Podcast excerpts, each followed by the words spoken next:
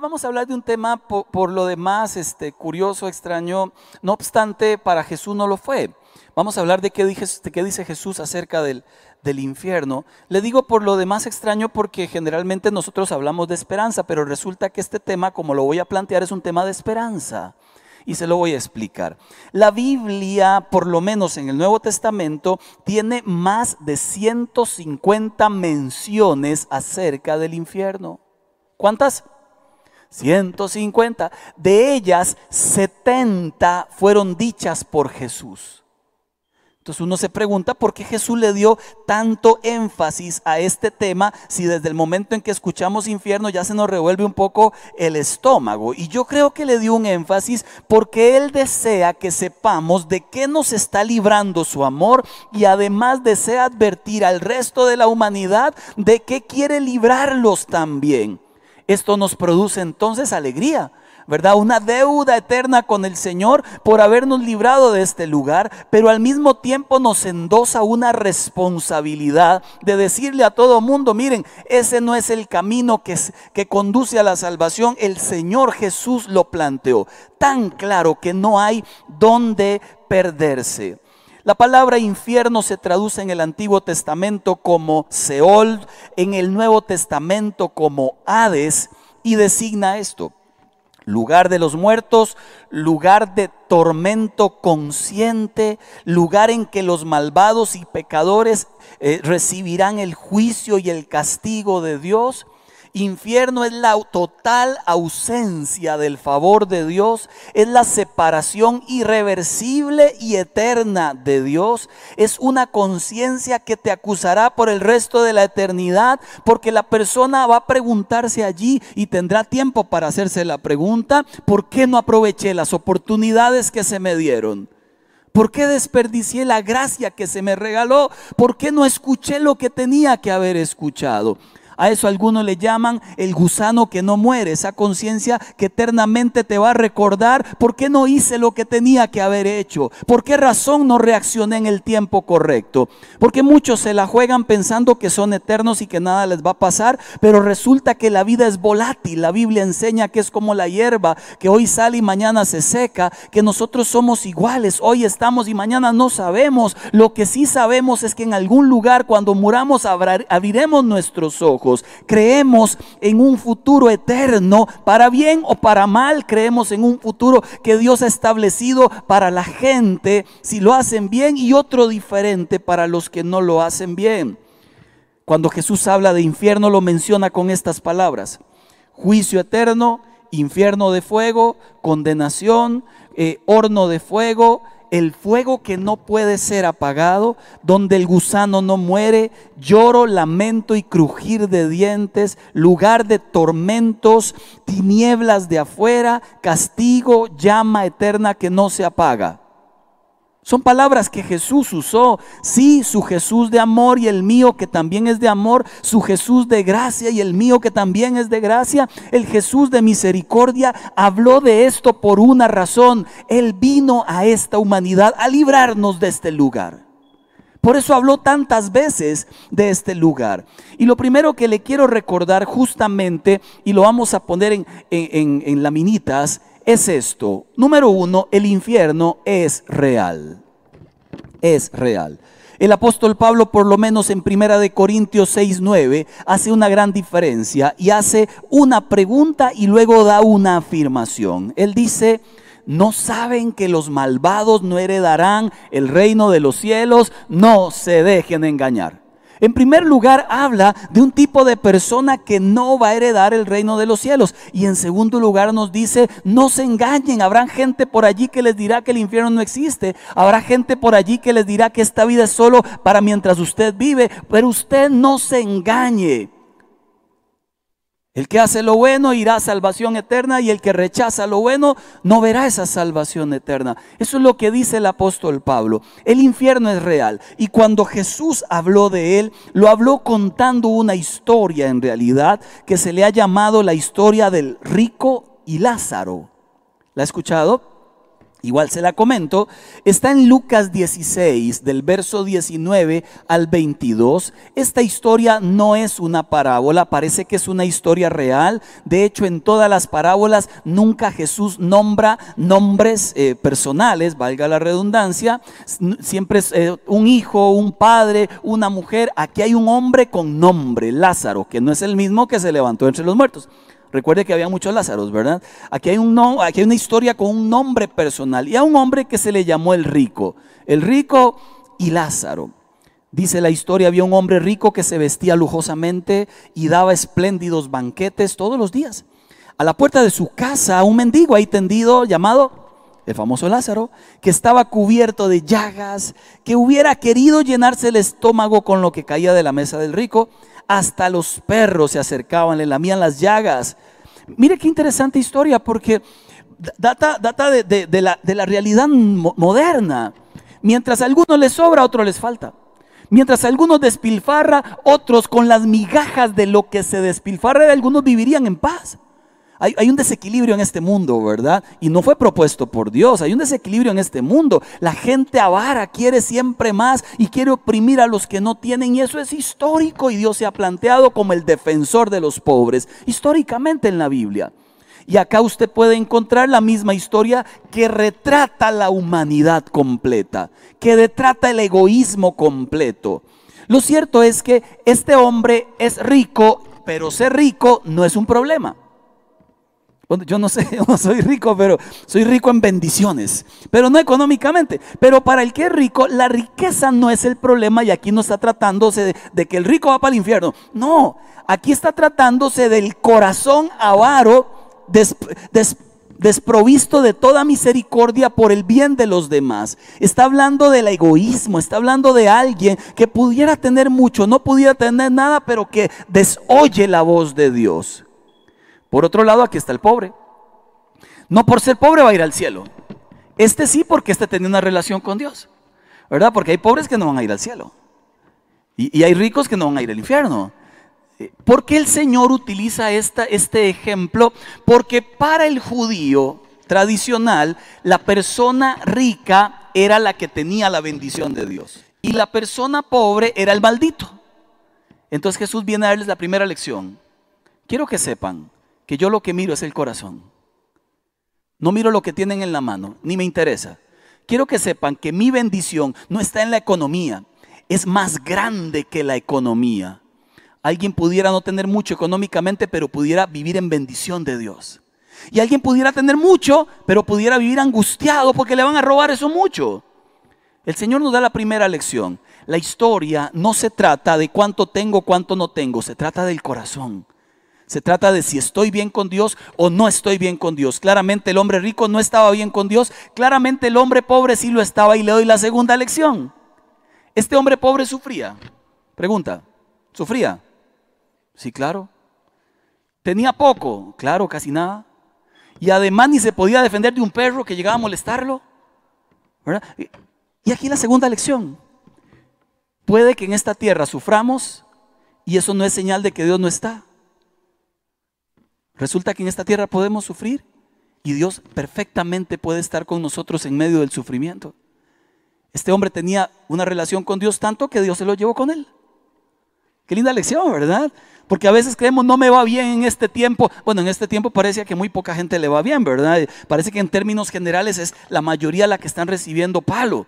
Pero en medio de todo esto, eso no es sinónimo de que Dios no está. Dios está. Aun cuando a la barca se le meta un poco el agua, Dios está, aunque hayan tormentas. Dios está, aunque no entendamos por dónde camina el barquito. Dios siempre ha estado. La segunda lección. La tercera gran lección que le quiero que le quiero enseñar es que solamente hay dos formas de vivir la vida. O la vive como usted quiere o la vive como Dios manda. No hay más. No hay, Señor, y si la vivo algunas veces bien y otras mal, ¿verdad? Eso es, estar entre camagua y elote. Ah, ese, dicho de quién es? De mi abuela, ¿verdad? Entre camagua y elote. ¿Qué significa eso, Mayrita? Ni idea. Más o menos, tibio, entre Camagüey. A veces de verdad queremos estar como con algunas cosas bien, pero con otras más o menos. No se vale. Resulta que la Biblia enseña que os está bien o os está mal, no podemos estar brincando entre unas veces y unos meses voy a portarme mal y otro voy a tratar de hacerlo bien. Debemos convertirnos en creyentes auténticos. Porque resulta que, ahora sí, seguimos con el versículo allí, Lucas 16, resulta que murió el mendigo, todos morimos, y los ángeles lo llevaron a un lugar que se llama el seno de Abraham, ahí todavía no había muerto Cristo, también murió el rico y lo sepultaron. En el infierno, y aquí menciona Jesús la palabra, en medio de sus tormentos, el rico levantó los ojos y vio de lejos a Abraham y a Lázaro junto a él. Tercera gran lección, hay uno que fue para el lugar llamado infierno y otro que fue para un lugar bonito.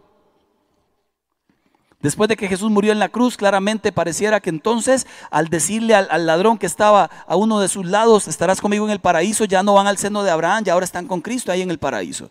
Lo cierto es que lo que importa de esta historia es esto. Hay un lugar al que si usted va, esperemos que nunca ninguno de nosotros llegue ahí, es irreversible.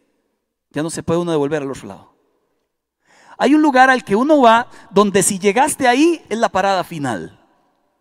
No hay de vuelta. Los de aquí no pueden pasar para allá, los de allá no pueden devolverse acá. Hay un lugar donde se sufre eternamente y otro donde se disfruta eternamente. Hay un lugar donde se verá la gloria de Dios, la presencia de Dios, y otro donde se verá la desgracia de Satanás sobre las vidas de las familias, de las personas o de la persona que vaya para allá. Entonces, en este sentido, la gran pregunta es, ¿qué, hace que una persona vaya allá y otra allá? ¿Es eso lo que quiere Dios? Porque como le digo, no hay forma de que los de aquí brinquen allá. La historia interesante es la que sigue por demás interesante, porque estando en estos dos lugares, el rico ahora es el que sufre, el pobre ahora es el que ríe. ¿Recuerda las bienaventuranzas? Dichosos los que lloran, dichosos los que sufren, dichosos los que son perseguidos, Habrá un momento en que ustedes recibirán la promesa de Dios, serán consolados, serán abrazados, serán protegidos, heredarán el reino. Hay una promesa de Dios allí, que aquí está cumpliéndose con este hombre llamado Lázaro. Lo interesante es esto. Ya en este lugar llamado infierno, el rico levanta sus ojos y yo me pregunté, ¿por qué hasta ese momento los levantó al cielo?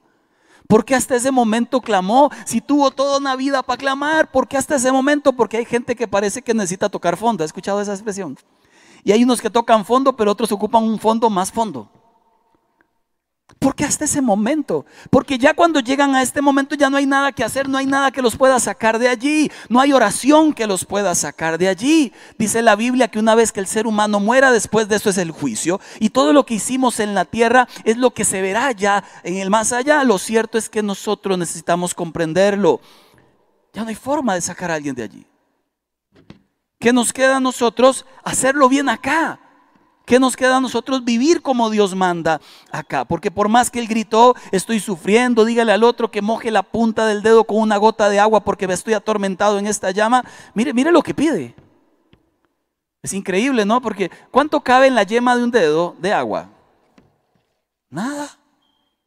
Pero Él dice, está el tormento que con eso me la juego. Y ni eso le es concedido. Quiero que sepa que este lugar es real. Quiero que sepa que el Señor lo planteó como un lugar real. Pero hay gente que dirá demasiado tarde. Me hablaron tanto, me dijeron tanto, demasiado tarde. ¿Por qué le digo que este mensaje es de esperanza? Porque todavía no es demasiado tarde. Usted que me está escuchando, la gente que escucha ya, aquel que se metió en la transmisión y no sabía qué se metió, pero Dios le estaba llamando, el Señor le está diciendo, todavía no es tarde, todavía Él no ha vuelto, todavía usted vive, todavía no es tarde, sigue habiendo esperanza, todavía no es tarde. Por eso es de esperanza. Porque cuando Jesús vino a esta tierra, vino a decirnos lo mismo. Gente, hay un lugar que le espera feo, no vayan allí, no vayan allí, no es el lugar. Y usted me dirá, ¿cómo? Nadie quiere ir allí. Bueno, el que, el que vive como como quiere, quiere ir allí, sea consciente o no de ello. Primer gran principio es real. Segundo gran principio, el infierno no fue creado para el ser humano. No era el plan de Dios que un ser humano fuera allí, pero le voy a explicar qué pasó. Dice Mateo 25, 41. Luego el Señor Jesús dirá a los de su izquierda, apártense de mí, malditos al fuego eterno, este fuego fue preparado para el diablo y sus ángeles. ¿Y por qué razón alguien va a ir a parar allí? Hay una razón válida. Este lugar de tormento no fue creado para el ser humano, pero el diablo odia tanto a Dios, nunca pudo ser como él y como no puede tocar a Dios, se ensañó contra la creación de Dios, contra sus hijos. ¿Qué hace él para atacar a la creación de Dios? Les hace una trampa, un engaño monumental. Te hace creer que Dios se equivocó contigo para que vivas haciendo lo que quieres lejos de la voluntad de Dios, porque el diablo no quiere ir al infierno solo y tratará de llevarse a cuantos pueda, a todos aquellos que rechacen la gracia de Dios, a todos aquellos que rechacen el regalo de Dios, están de alguna forma diciendo, con Dios no me voy, pero me voy con el otro. Y ese es el engaño monumental que la gente cree estar viviendo en su felicidad sin darse cuenta que seguir el plan del enemigo es seguir la perdición eterna. ¿Por qué les digo engaño? Y vuelvo al, al concepto. Porque Jesús vino a salvarnos de qué? Todos habíamos pecado y todos estábamos destituidos de la gloria de Dios. Pero mire lo que dice Juan capítulo 3, verso 18 y 19. Juan 3, 18 y 19. No hay condenación para todo el que cree en Él. ¿Crees en Cristo Jesús como Señor y Salvador? Bueno, los de este lado sí creen. Este, repita conmigo. ¿Crees en Cristo Jesús como Señor y Salvador? Amén. ¿Puedes decirlo? Para mí no hay condenación. Para mí no hay condenación. Esa es la promesa de Dios y para cualquiera en este mundo que crea en Jesús, viva como Él mande, puede decirlo con autoridad. Para mí no hay condenación y para cualquiera que le diga al Señor, sé tú el Señor de mi vida, de mi sexualidad, de mis emociones, de mi dinero, de mis pensamientos, de mi vida, de mis decisiones, para usted no habrá condenación. Eso debería alegrarnos. Porque ese lugar no se hizo para seres humanos. Pero rechazarlo es rechazar su esperanza de salvación. ¿Y cómo se rechaza? Bueno, viviendo como quieren y no viviendo según el propósito que Dios les dio. Y en ese mismo versículo usted encuentra lo que le estoy diciendo. No hay condenación para todo el que cree, pero todo el que no cree ya ha sido condenado por no haber creído en el único Hijo de Dios. Y esta condenación se basa en este hecho. La luz vino al mundo, pero la gente amó más la oscuridad que la luz, porque sus acciones eran malvadas. ¿Se da cuenta qué delicado? Eso es cuando ponemos por encima de la voluntad de Dios mis deseos particulares, mis sueños personales. Amo más la oscuridad de mi vida que la luz que Dios me ofrece. Entonces no es que Dios quiera mandar a alguien allí. Vino a Jesús a morir para sacar a la gente que caminaba hacia allí. Es lo contrario. La gente a veces hace la pregunta, ¿verdad? ¿Cómo un Dios tan bueno manda a alguien al infierno? Él no, él es bueno y no quiere mandar a nadie al infierno. La gente rechaza esa puerta. Lo cierto es que la buena noticia, otra vez, de esperanza, la puerta sigue abierta. Y para todos los que le rechazaron, dice que vino a los suyos, lo rechazaron, pero abrió la puerta a todo el mundo. El que crea pasa de ser creación de Dios a hijo de Dios y lo adopta como su padre. Número tres, la primera es el infierno real, la segunda es no fue creado para el ser humano, la tercera es el infierno debe ser tomado en serio. Mire qué interesante la historia de Lucas 16, 27 que le estoy leyendo.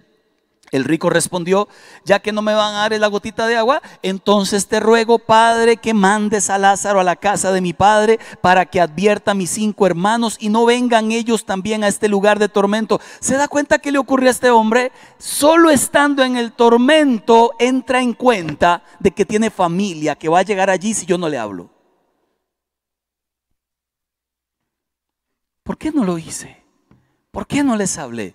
Ya si escucharon o no, ¿por qué no asumí mi responsabilidad? Ahora aquí están sufriendo. ¿Cómo yo no les advertí? No sé si le ha ocurrido a usted que, que alguien le hace alguna pregunta de algún lugar. Eh, yo, por ejemplo, alguna vez fui a un restaurante que no le voy a decir el nombre a menos que me lo pregunte. Y, en este restaurante fui con Jackie y estábamos comiendo un arroz con camarones que a mí me gusta y de momento vuelco un camarón y habían tres pelos. Pero no eran pequeñitos, no eran como de pestaña, eran así unos chorizos de pelo, así, era, y amarrados así a los camarones, ¿verdad? Y, yo decía, ¿qué camarones más viejos? Oiga, le salieron pelos, oiga, qué cosa horrible yo miro aquel plato así, ¿verdad? Y se me revuelve todo el estómago, uno que es medio, medio cuita, y, agarro ese plato y le digo, este camarero, muchacho, disculpe, le dije, mire, es que eh, el plato está peludo, ¿usted no cree que, que se lo puedan quitar de aquí? Se fue, al ratico volvió con el mismo plato sin los tres camarones. Digo que era el mismo porque yo le hice una marquita. Sabiduría pastoral. Digo, que no me traigan el mismo, esto no se puede comer así. Entonces le pregunto, ¿ese es el mismo? Y me dice, no señor, lo cambiamos. Pero yo no iba a debatir ahí entre, es mentiroso, entonces lo dejé allí y le dije, ya aquí vámonos. Entonces, ¿no se lo va a comer? No señor, le dije. Y me lo cobraron. Aún así pagué. No sé por qué. Por eso si me pregunta le digo cuál fue. Mire, una semana después, un buen amigo, un buen amigo me dijo, eh, pastor, vamos a comer y me señaló ese restaurante. Dicen que cuando a uno lo han atendido bien en un lugar, uno lo comenta dos o tres veces, pero cuando lo han atendido muy mal, uno lo comenta de ocho a dieciséis veces. Bueno, e, a ese yo, ese fue el número 15. Oiga, yo le dije, no, ni loco, mire, esa es la, comida que venden ahí, la comida peluda, hermano. Mire, no se embarque, tenga cuidado, ahí no se puede comer, porque si uno sabe que les va a hacer daño, mire, no, no los embarque. Hay un lugar de tormento, no embarque a la gente. A mí me angustia mucho cuando alguien quiere hacer algo indebido y los demás tranquilos. Si usted, usted lo ve bien, está bien. Hay que decirle a la gente que no está bien, que la Biblia son los principios eternos, que no cambian, aunque no caigamos bien, les estamos advirtiendo de su mal proceder, así como deseamos que nos adviertan a nosotros cuando lo hacemos mal también. Entonces te ruego, manda a Lázaro. E, este hombre esperaba que ya que él no lo logró, que Lázaro se levantara entre los muertos y fuera de los hermanos de él y le dijera, mi hermano, mi amigo les manda a decir, créanle,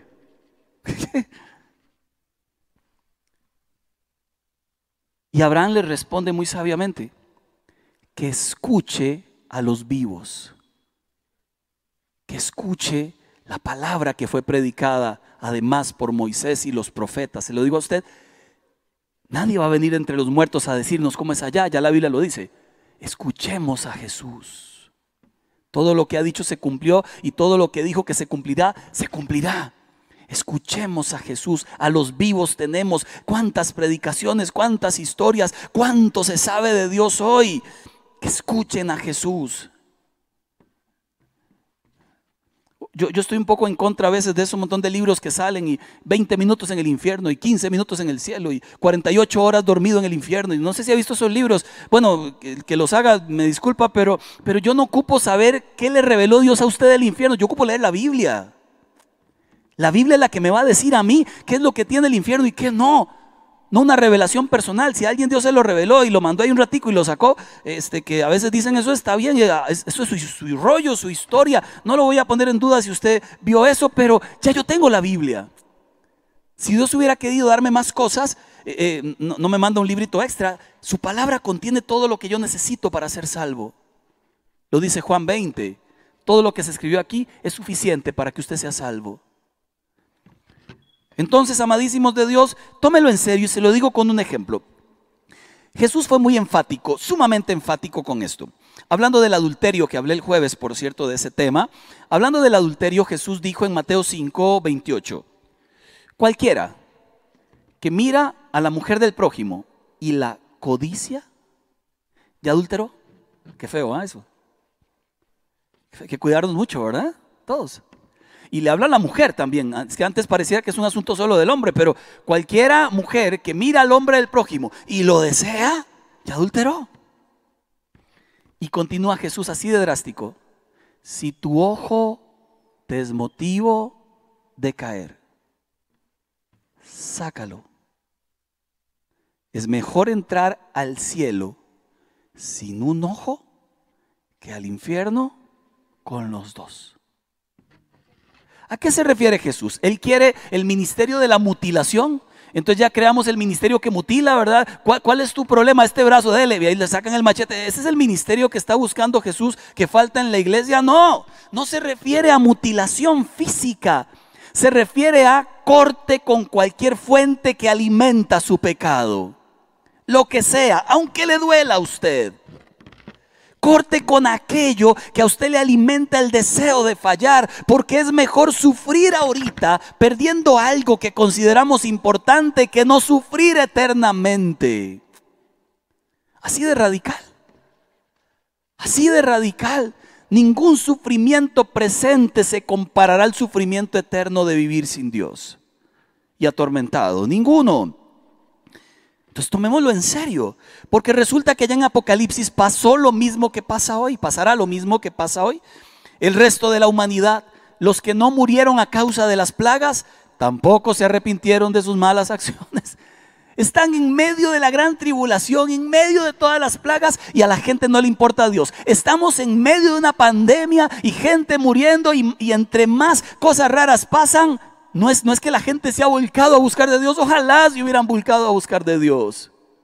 Por el contrario, hay vi noticias de gente que sigue peleando por el aborto. Esa se llama asesinato. Hay gente que sigue peleando por derechos que, no, no son derechos, son deseos humanos. Y es increíble cómo, cómo, de verdad, en lugar de que algo como esto produzca conciencia, como antes la Semana Santa, ¿se acuerda? Semana para meditar, semana para vacacionar, hermano. ¿Qué cosa? Semana Santa nunca ha sido semana para meditar desde que yo tengo historia.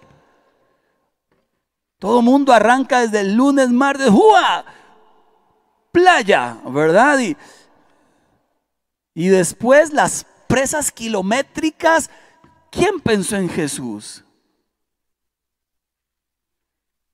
Entonces resulta que es válido creer que en los tiempos finales y aún en medio de la gran tribulación la gente ni le interesará a Dios. Pero no era porque no había una puerta, era porque despreciaron conscientemente la puerta de esperanza. El Señor dijo, entren por la puerta estrecha. Pero, pero es necesario tener una declaración como la de Bartimeo el ciego o el ex ciego. Escuchó que Jesús pasaba por ahí, dijo Jesús a gritos, Hijo de David, ten misericordia de mí. Qué extraordinaria oración. Y ten misericordia de la gente que amo. Les contaba en la mañana que una vez tuve un sueño con Julio, mi hermano, en los tiempos en que estaba muy mal. Él. Este, yo, también he contado cosas de Julio y también he contado pecados míos, ¿verdad? No es que solo de Julio cuento. Pero en este caso quiero contar uno de él, que fue el más tortero que yo. Lo cierto es que, que no, yo fui peor, creo en otras cosas. Pero Julito, mi hermano, estaba muy mal en ese tiempo. Yo tuve un sueño con él. En el sueño, él, él, estábamos en un edificio, él venía corriendo, yo detrás de él, y alguien le pegó un balazo. Dicen que en los sueños no se ve la sangre, no se ven los colores. Mentira. Yo en los sueños veo todo. O sea, todos los colores, yo paso de país, me monto en un avión, yo, sueño todos los días y, y en mis sueños son todos muy gráficos. Y, ahí estoy con Julio, yo lo abrazo, él está bañado en sangre, yo lo toco, veo mis manos y le digo, Julio, no te mueras, Julio, no te mueras, y lo abrazo y le vuelvo a repetir y comienzo a llorar en el sueño y fue tal la angustia que me desperté, eran como las 3 de la mañana, me desperté así abrazando nada y diciendo la frase, Julio, no te mueras y bañado en lágrimas. Fue un sueño real, realista. ¿Cómo cree usted que oré después de despertarme? ¿Cómo cree? Se me salió el alma mientras oraba. Yo le dije, Señor, si esto es un aviso, dale chance, Padre.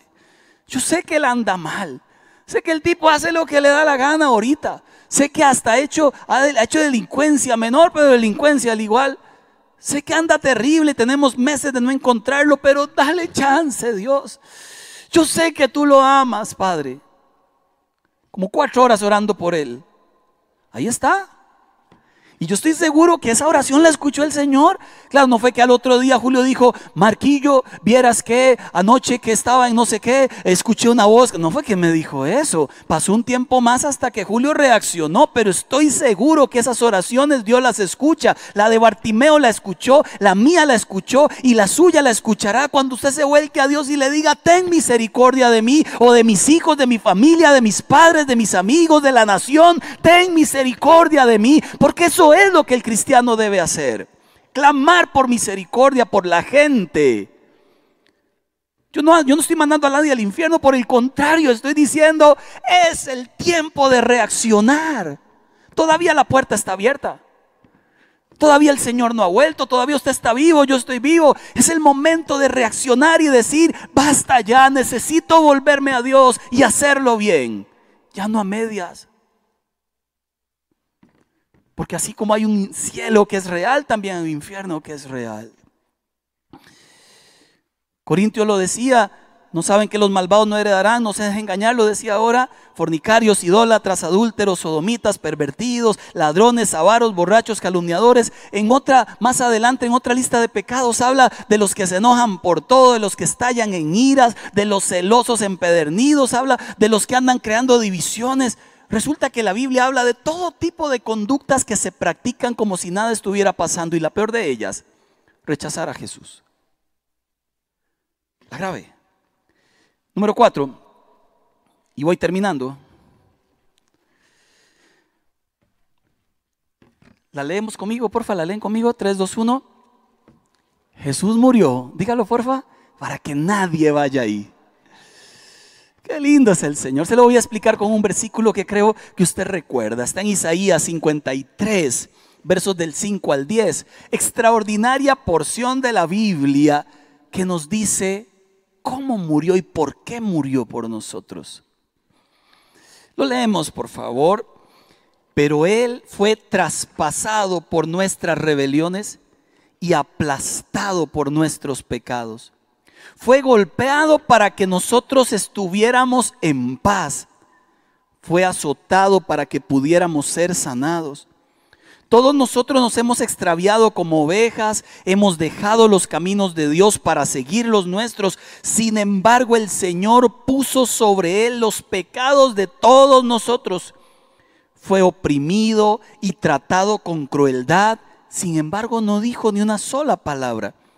Como cordero fue llevado al matadero y como oveja en silencio ante sus trasquiladores no abrió su boca. Al ser condenado injustamente se lo llevaron.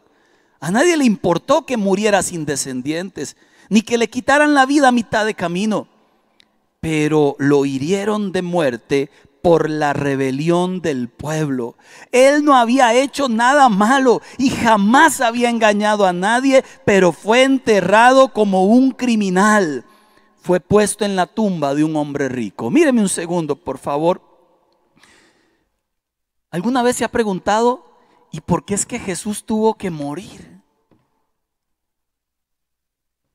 ¿Por qué es que tuvo que morir? Y de esta forma se lo explico de una manera muy simple con un ejemplo que todos han visto. Allí en las redes sociales sale la historia de dos niños. Un niño machito, eh, rubio, mayor que la hermana, chiquitita, tal vez ella tiene cinco, él tiene siete. No sé si los han visto. Él sale abrazándola, ella con una sonrisa, él con una media mueca y con su cara desbaratada desde arriba abajo. ¿Lo han visto? Le llaman la historia del héroe, porque a la niña la atacó un perro. Y él corrió y se metió en medio de los dos, y el perro lo agarró a él. ¿Saben por qué lo hizo? Porque él dijo, es mi hermana. Toca defenderla. Cuando el perro iba hacia ella, él se metió. Lo atacó a él y le desbarató la cara. Ahora salen en la foto, él con toda la costura en su cara, con una media sonrisa y la niña a la par de su protector. ¿Sabe por qué Jesús murió por ti? porque el castigo venía sobre tu vida, Él se atravesó y dijo, no, a ella no la toquen, yo lo pago. Y a Él lo golpearon, a Él lo masacraron, a Él lo insultaron, a Él lo humillaron. El castigo de nuestra culpa cayó sobre Él. ¿No le parece maravilloso nuestro Dios? ¿Se ha tomado la foto con Él? Hay una cruz al lado tuyo.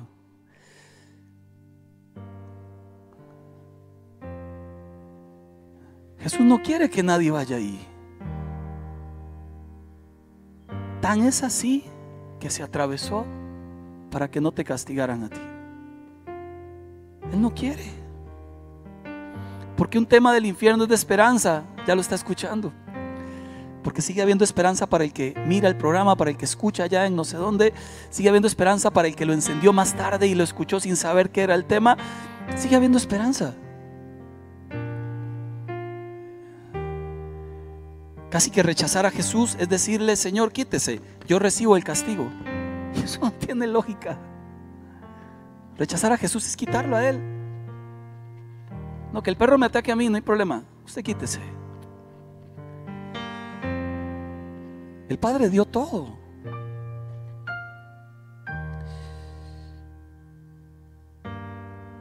Y cinco, termino. El futuro que Dios ofrece es diferente. Es extraordinario. Perfecto. Se lo leo con una cita de Apocalipsis 21.3.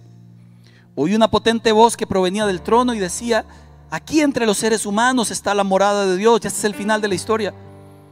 Él acampará en medio de ellos, ellos serán su pueblo, Dios mismo estará con ellos, será su Dios. Él les enjugará toda lágrima de los ojos.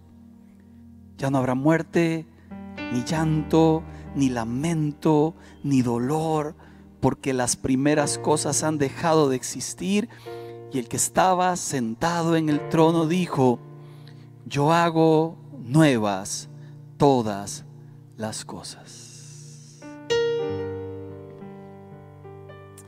Gente linda de Dios, tenemos que vivir en gratitud eterna y vivir con este sentido de urgencia. Urge decirle a la gente, Dios te quiere salvar. Dios tiene planes contigo. Porque todos aquí tenemos a alguien que amamos y que anda haciendo feo. Todos tenemos a alguien que, quisiéramos se vuelve a Dios, pero que anda mal. Ayer, y, fue muy lindo, ayer después del culto presencial de la tarde, de las 3, porque un chico con mascarilla, no le pude ver solo los ojos. Se me acercó llorando al final del culto. Ayer hablábamos en la tarde sobre el cansancio, no este tema. Y se me acercó ahí al final, llorando, 10 años, 11 años, no sé. Y llorando me dijo, ¿puede orar por mi papá?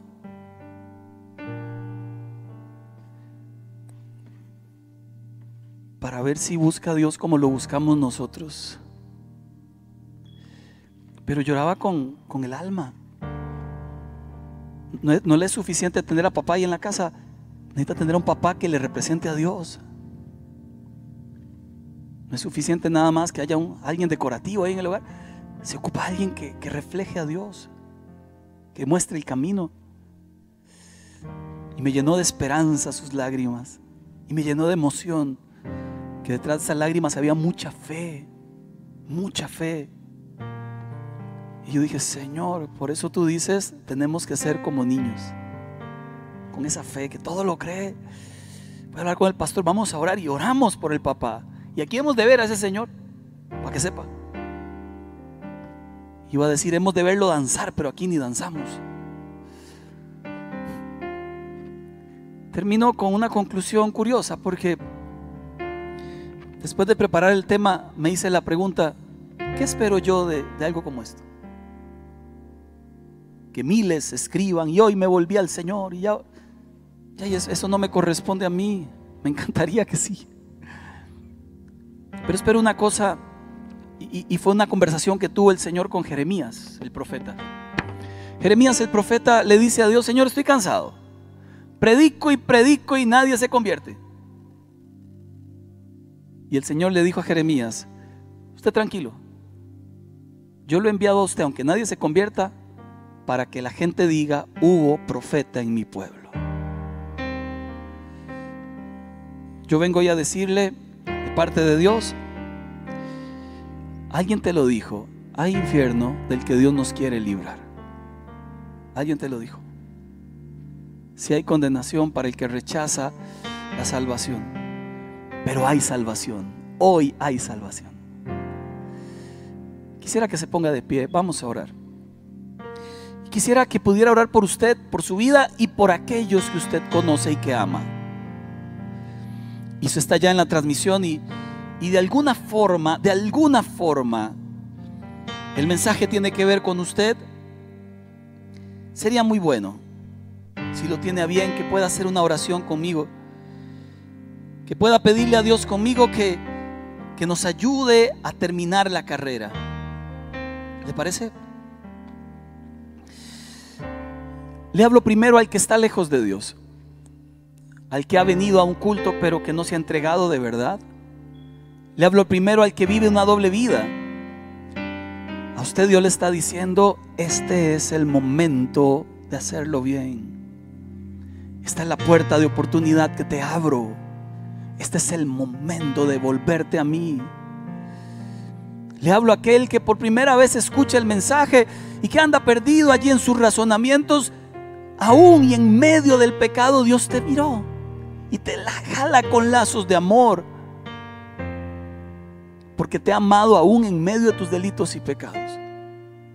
Y envió a Jesús para morir por ti. A usted que no se siente todavía seguro, haga esta oración conmigo.